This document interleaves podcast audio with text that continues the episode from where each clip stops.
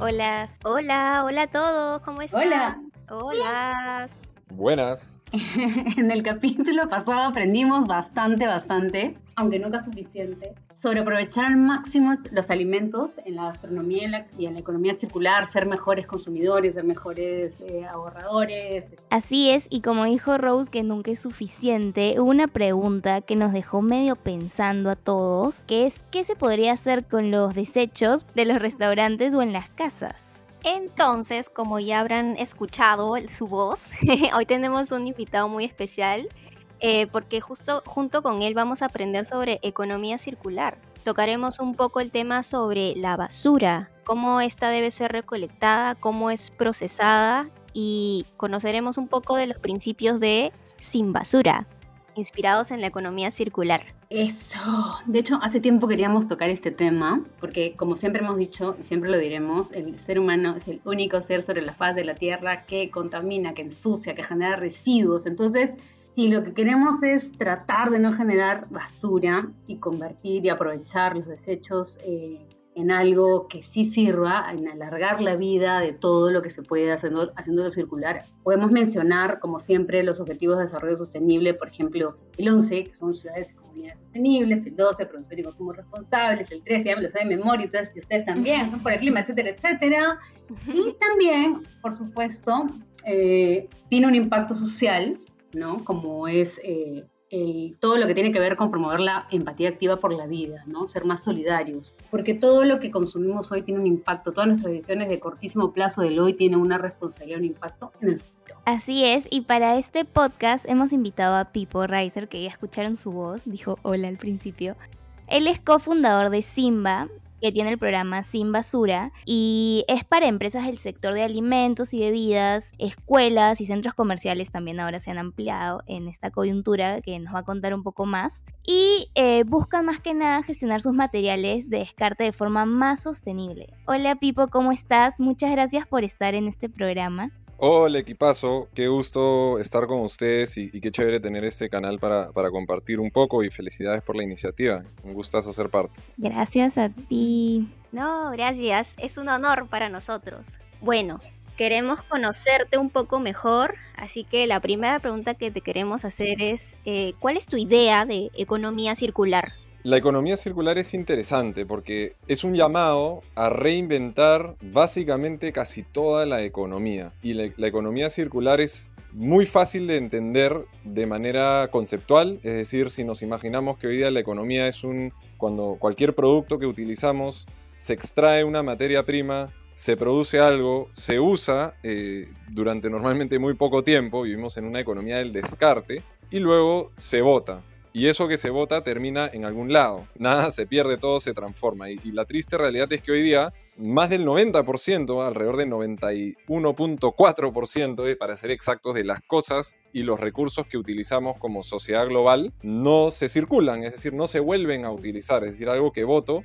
más del 90% de las veces simplemente termina como desecho en algún sitio. ¿no? Entonces, la economía circular es una invitación a repensar cómo funciona la economía para que cambiemos esto, ¿no? Eh, debería ser al revés. Ojalá el 100% de la economía fuese circular. Y eso quiere decir, uno, que al final no generamos desperdicios porque todo lo que votamos es una materia prima, pero no solo eso, es una, eh, tenemos que repensar desde el diseño. Entonces en la economía circular se habla como de dos tipos de innovaciones. Y nuevamente, la economía circular es innovación, pero esa innovación muchas veces es volver al sentido común de nuestros abuelos, ¿no? Eh, que, en realidad eran mucho más circulares de, lo que hoy, ¿no? La, economía se ha vuelto, se ha ido volviendo cada vez más lineal. Entonces tenemos en la economía circular como dos grandes sectores de innovación. La innovación aguas arriba, que es eh, cuando diseñamos un producto, y ahí es muy importante las empresas que ponen productos en el mercado, que diseñen un producto pensando en qué va a pasar con ese producto al final de su vida y de dónde provienen las materias primas que estoy utilizando. Ojalá vienen de haber sido un residuo y ojalá cuando se termine la vida útil de ese producto, todos los componentes de ese producto se puedan volver a utilizar, reparar o reciclar para que nuevamente vuelvan a la economía. Ahora, esa es la parte aguas arriba. Y la parte de aguas abajo es básicamente cómo logramos sistemas que justamente nos permitan capturar todos estos materiales para que puedan volver a ser introducidos en la economía recirculándolos. Por eso es la, la economía circular, es, es ese ciclo, básicamente. Wow. Súper interesante. Y qué lindo que has mencionado, yo siempre también digo lo de los abuelos. Nuestra abuela era la que nos, la que nos decía, ah, al lechero iba con la botella de vidrio para que le pongan una leche, la bolsa del pan, el surcido invisible, nunca me voy a olvidar de eso, que te dan un surcido invisible, hijita. O el, te comes toda la comida, no se deja nada en el plato. Entonces era como, eran, el, o sea, eran el mejor ejemplo de, de, economía circular, sin ir muy lejos, ¿no? El, y bueno, tengo mil ejemplos. Eh, y eso creo que tuvo un, cambio bien fuerte cuando, con la globalización, ¿no? Pero lo bueno y lo malo, digamos que fue lo menos bueno. Y dicho esto, tipo, cuéntanos un poco de, lo que es Simba, qué significa Simba, eh, cómo nace. Mira, en, realidad eh, Simba no viene del Rey León, como muchas veces piensan, este, se jura el Rey León. No, no, no, no viene de ahí. Obviamente somos fans del Rey León, ¿quién no? Y, y además en el Rey León, coincidentemente, la canción habla del ciclo de la vida, ¿no? Entonces, Oh. curiosamente, y, obviamente para todos Hakuna Matata, ¿no? Pero fuera de eso, este, Simba viene de una idea radicalmente sencilla, que es que queremos vivir en un mundo sin basura. Por eso es Simba con N. Esto nació de una pregunta como muy esencial que nos hicimos un grupo de amigos que nos creíamos ambientalistas, pero no podíamos responder a la pregunta de qué pasa con aquello que mal llamamos nuestra basura, aquello que ¿no? Normalmente en nuestras casas sacamos una bolsa, la ponemos en la calle, pasa un camión de noche, se lleva la bolsa y terminó nuestro problema de basura, ¿no? Pero realmente para la sociedad claramente el problema no termina ahí. Como lo dije antes, nada se pierde, todo se transforma. Y lo que nos dimos cuenta fue que cuando realmente hicimos esa investigación y vimos, bueno, ¿cuántos residuos generamos? En Lima, 10.000 toneladas al día. Esos son mil camiones, eh, como los compactadores de las municipalidades, mil camiones diarios o una fila de 12 kilómetros de camiones todos los días. Y cuando nos enteramos qué pasa con eso, ahí es donde nos entró la urgencia y la necesidad de hacer algo. Y básicamente lo que hoy pasa es que estos son llevados a vertederos en el sistema formal, digamos, municipal. Básicamente ese camión que tiene todo mezclado, ¿no? Cáscaras, plásticos, todo está mezclado, termina en un vertedero o un relleno sanitario que básicamente es un hueco al borde de la ciudad donde enterramos nuestros residuos. Obviamente ese hueco, pues en realidad es un gran almacén de basura que es basura porque nosotros decidimos que sea basura, ¿no? Obviamente, si tú le haces doble clic y empiezas a mirar de cerca qué hay ahí, pues qué hay? Nutrientes, recursos, materiales, potenciales materias primas que simplemente no las hemos gestionado bien. Y nos dimos cuenta de que gestionando bien y colaborando, porque este es un problema del cual de alguna forma todos somos parte, ¿no? Quienes compramos los productos, quienes las municipalidades o las empresas que transportan los residuos, los recicladores y finalmente las industrias que podrían captar esta materia prima. Entonces, en ese sentido es un problema complejo, pero es bonito porque podemos involucrar a mucha gente y tenemos que involucrar a todos de alguna manera. Y por eso decidimos crear este emprendimiento. Somos una empresa social, hoy empresa B certificada. Empezamos operaciones en el 2017 con ese propósito. Queremos contribuir y co-crear un mundo sin basura, donde nada sobra y donde nadie sobra. Y fue importante agregar este, este segundo componente porque el nada sobra lo entendemos, ¿no? Todos estos materiales, y, lo he explicado, pero lo que nos dimos cuenta es que nuestra sociedad también está descartando a las personas que son parte de este ciclo, ¿no? Ser un reciclador en el Perú hace un trabajo que es súper importante para la sociedad, que es evitar que estos materiales terminen en la basura, y al mismo tiempo es uno de los trabajos más riesgosos porque uno está expuesto a un montón de cosas en la calle, a enfermedades, etc. Y al mismo tiempo uno de los peor remunerados, ¿no? Entonces nos pareció una injusticia y lo que aspiramos es que nuestra empresa, nuestra solución pueda contribuir eh, no solo en la parte ambiental y a una mejora a nuestra comunidad y, a la sociedad en general y especialmente a aquellos que son parte de este ciclo. Claro, y todo esto, todo este reaprovechamiento que, que nos estás contando, justo el capítulo pasado tuvimos a Palmiro Campo y nos contó un poco que por ejemplo, hay animales que podemos alimentar en la industria con todas estas obras que quedan, ¿no? Por ejemplo, a, los cerdos o a las vacas.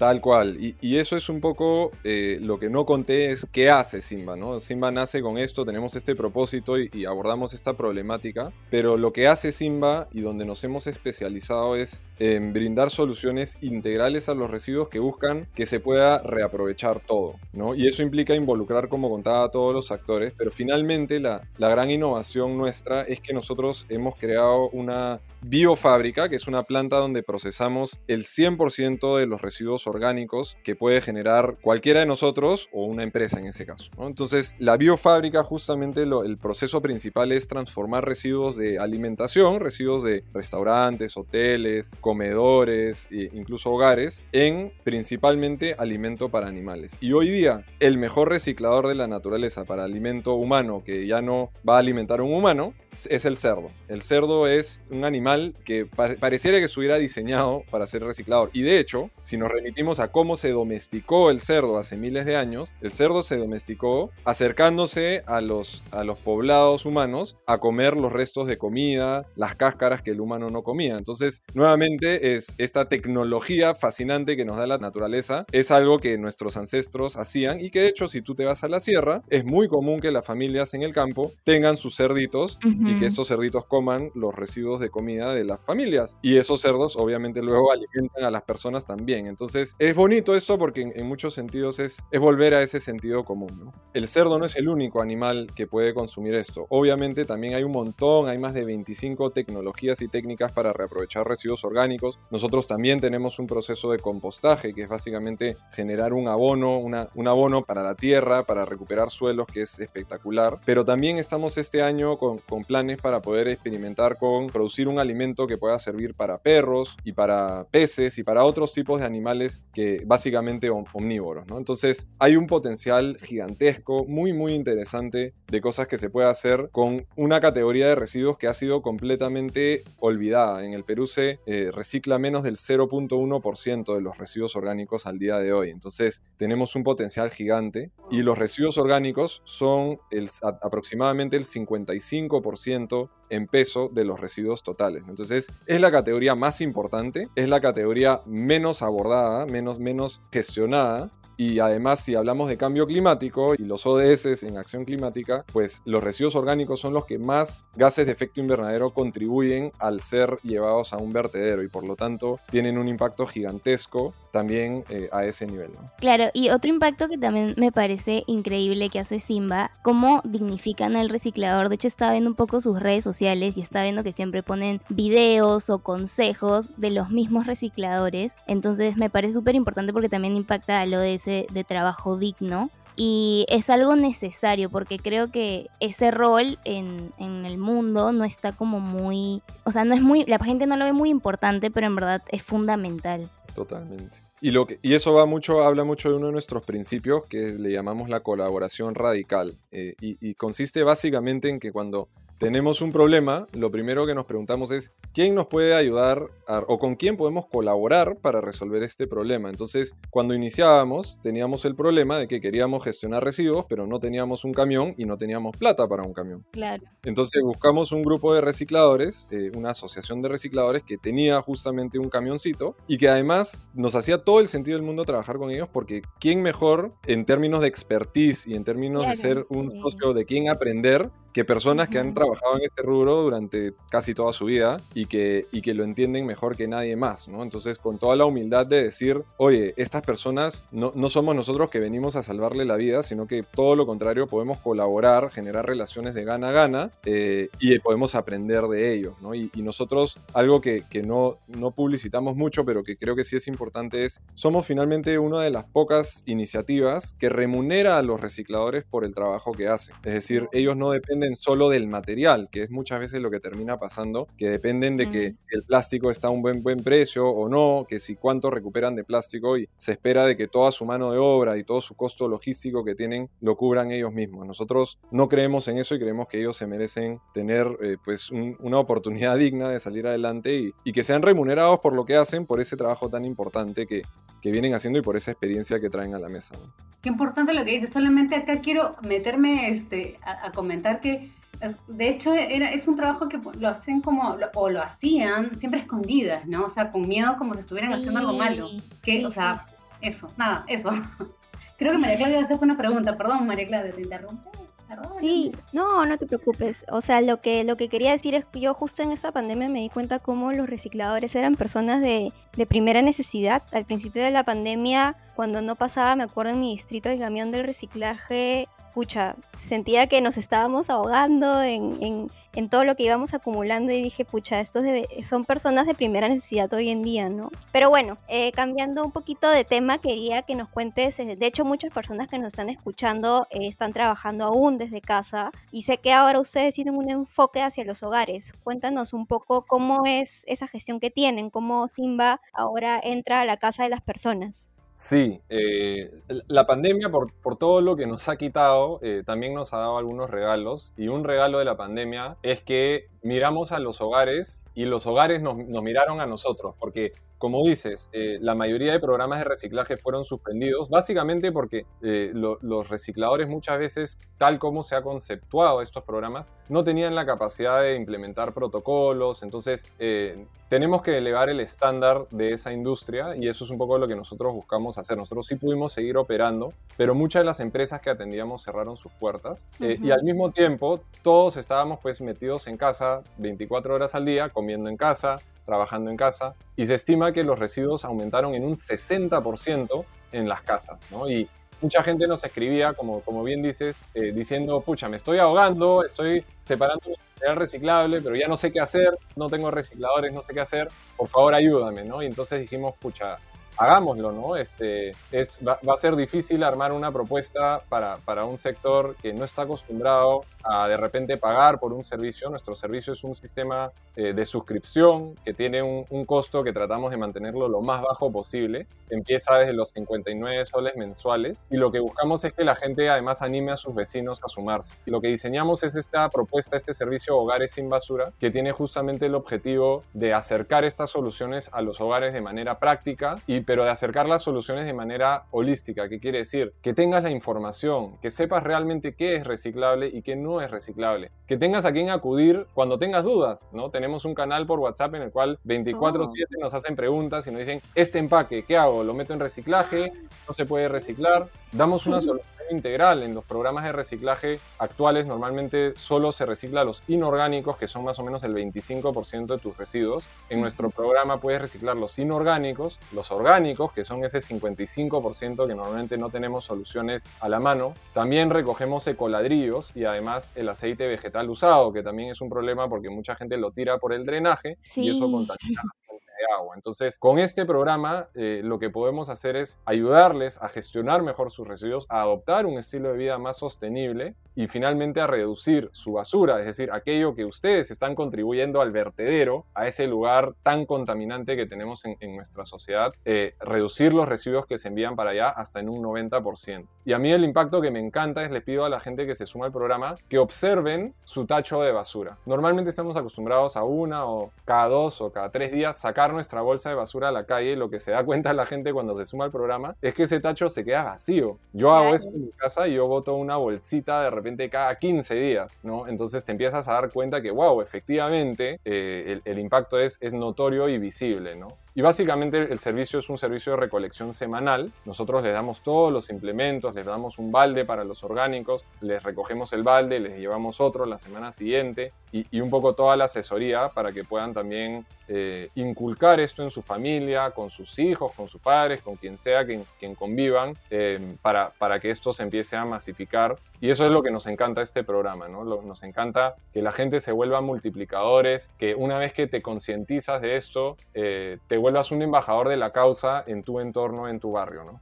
increíble. Qué increíble todo lo que nos cuentas, Pipo, en verdad. Y un poco hablando más acerca del desarrollo de, toda la cadena de valor, cómo Simba o esta iniciativa le aporta valor a cada actor en el proceso o a los principales actores. Bueno, lo, lo primero es que uno se empodera, ¿no? Yo creo que hay muchísima gente, o sea, desde quien genera el residuo, desde todos nosotros los ciudadanos, o también las empresas con las que trabajamos, eh, lo que creo que hoy día falta en el mundo de la sostenibilidad, eh, si, si, nosotros le preguntamos hacemos una encuesta a todo el Perú, imagínense, y le decimos, oye, ¿estarías de acuerdo con que hay que hacer un cambio en cómo gestionamos nuestra basura? Yo te garantizo que el 99.99% de las personas va a decir, sí, estoy de acuerdo, hay que hacer un cambio. Sí, ajá. Y cuando dices, bueno, entonces, ¿cómo hacemos? ¿Cuál es ese cambio que tenemos que hacer?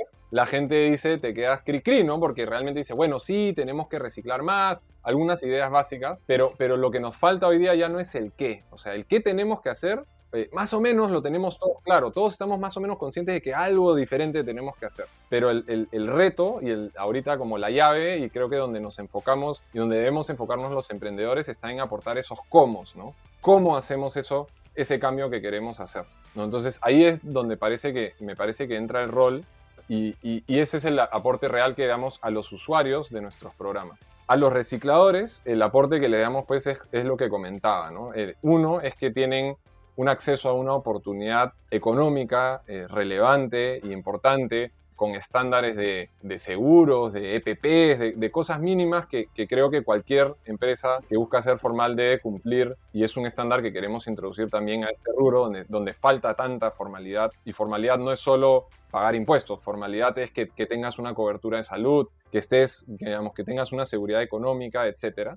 Eh, y luego nosotros, obviamente, tomamos esas materias primas, las convertimos en, en un insumo que vuelve a agricultores locales. ¿no? Y algo que poca gente sabe es que hoy día en Lima hay alrededor de 8.000 pequeñas granjas de cerdos que operan de manera informal, normalmente son familiares, es decir, tenemos casi 40.000 personas que viven o sobreviven con las justas de este sector y que también tienen un estándar bastante bajo de productividad y de acceso a oportunidades económicas. Entonces, podemos enlazar dos problemas. Por un lado, esta cantidad gigantesca de residuos, que residuos en realidad son materias primas, porque ya también ese es parte del cambio del chip hacia la circularidad. Ya no hablar ni siquiera de basura o de residuos, sino hablar de que estos son materias primas simplemente que están mal distribuidas o mal colocadas y que podemos convertir este problema en, un 2 por 1 ¿no? Solucionamos la problemática de los residuos y podemos ayudar a solucionar la problemática de, estos agricultores de nuestro entorno, de nuestra comunidad, que además son aquellos que nos proveen de alimento, o sea, qué función más importante para una ciudad que esa, y podemos ayudarlos también a través de este mecanismo. Y eso lo hacemos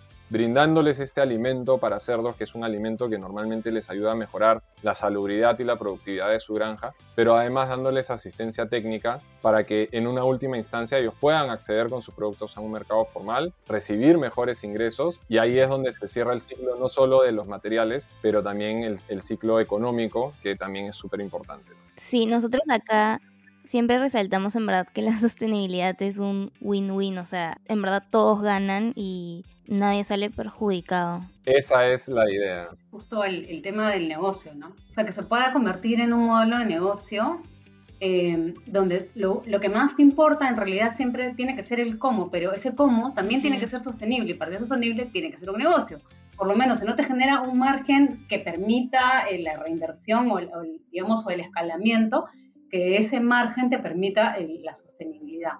Entonces ahí justo yo me quedé pensando en, ya lo mencionaste, de hecho, eh, de quiénes son los, los, que compran los productos que, Simba genera a partir de estos insumos, ya no lo vamos a llamar residuos. Entonces, estos clientes, estos, tus clientes principales vienen a ser personas que normalmente no tienen acceso a fertilizantes quizá más costosos o cuál es ahí eh, eso, es una parte que me gustaría entender un poquitito más para redondear la parte del, negocio, ¿no? Para motivar a más personas también a que se, a que se aventuren por, una, por un negocio con impacto social y ambiental, porque ya, ya, ya, ya hemos hablado, la parte social es súper fuerte aquí. Sí. Totalmente. Y, la problemática que descubrimos, eh, esta de, los, de las pequeñas granjas familiares de cerdos alrededor de la ciudad, es que la mayoría de ellos efectivamente se estaba alimentando pues de basura o de residuos, ¿no? Entonces, en el mundo de los alimentos, en la gastronomía, es muy conocido este rol del chanchero, ¿no?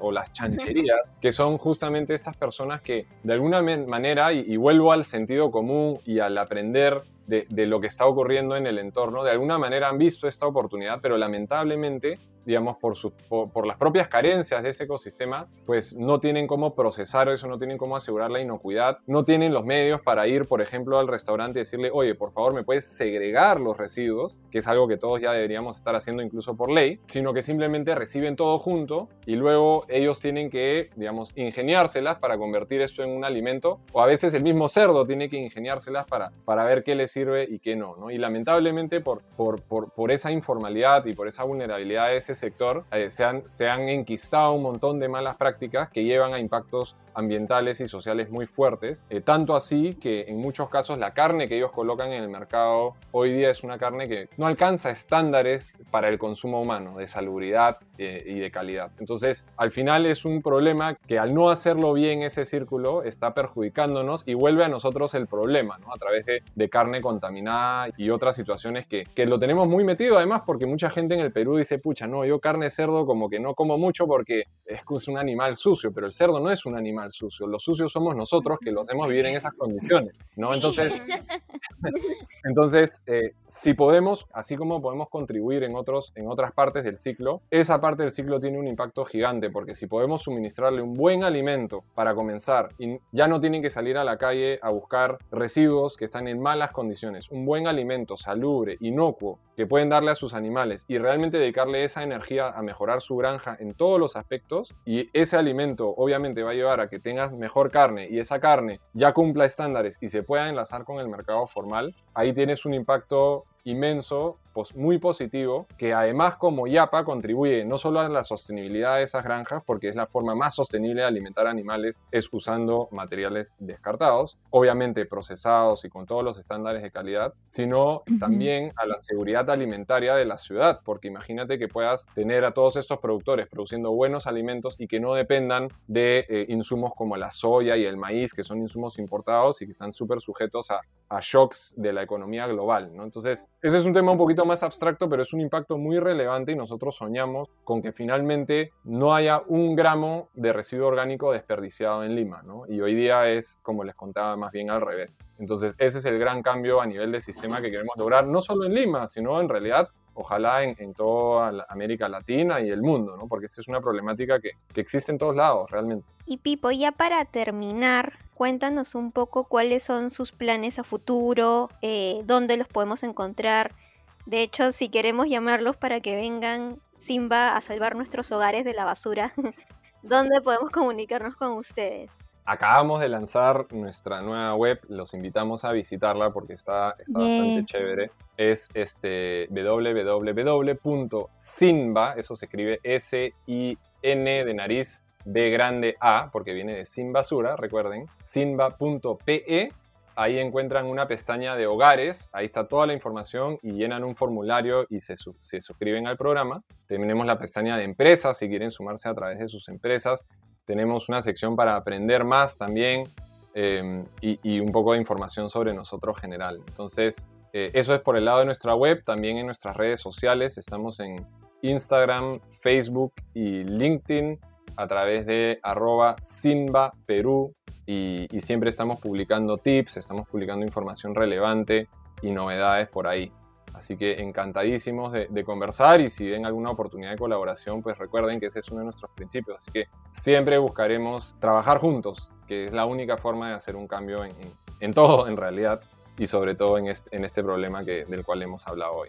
Excelente, Pipo. Muchísimas gracias por acompañarnos en el podcast. Estamos súper contentas. Hoy Gustavo siempre nos acompaña, es otro de nuestros co-hosts, pero está de vacaciones. Eh, se la perdió. Nos parece súper creativo, súper necesario todo lo que nos cuentas. Ojalá se pueda esto, digamos, que no seas el único que inspires a más personas y, que nosotros, digamos, con este pequeño aporte a la sociedad podamos inspirar también a más personas a ser mejores consumidores. Porque al final del día, todo lo que hagamos con lo que llenamos en la basura, quizás si nos ponemos como reto reducir el tamaño de nuestro tacho de basura, quizás si nos ponemos como reto eso, podríamos a, de a poquitos ingeniárnoslas, ¿no? Y empezar a mirar distinto lo que dejamos ir en casa, lo que compramos por demás para dejar de hacerlo, los empaques, etcétera, etcétera. Entonces, estamos, creo que ya, eso es todo, ¿no? Hemos, hemos barrido todo lo que se ha podido en este espacio pequeño. Gracias, Pipo, lo máximo. Hemos aprendido un montón. Sí, Gracias Pipo una vez más. Y bueno, esto ha sido el capítulo final de la cuarta temporada del podcast. Nos vamos a tomar un pequeño descanso, como ya saben, siempre nos tomamos un par de semanas antes de estar con fuerza. Y vamos a regresar con el colaborador más sostenible que se los hemos prometido desde la segunda temporada, creo. Ya, ya tenemos. Estoy demasiado feliz, siento que hemos aprendido un montón de muchos temas. Hemos aprendido esta temporada de moda sostenible, también hemos tenido a Circula App, hemos tenido a Palmiro, hoy día tenemos a Pipo con Simba. Estoy demasiado feliz. Con broche de oro. Muchas gracias, muchas gracias por esta oportunidad y por compartir y a seguir difundiendo por un mundo sin basura. Gracias, Pipo. Adiós a todos los que nos escuchan. Hasta la próxima Chau. temporada. No se Chau, chau, olviden chau. vivir su vida con propósito. Chao. Adiós. Chao.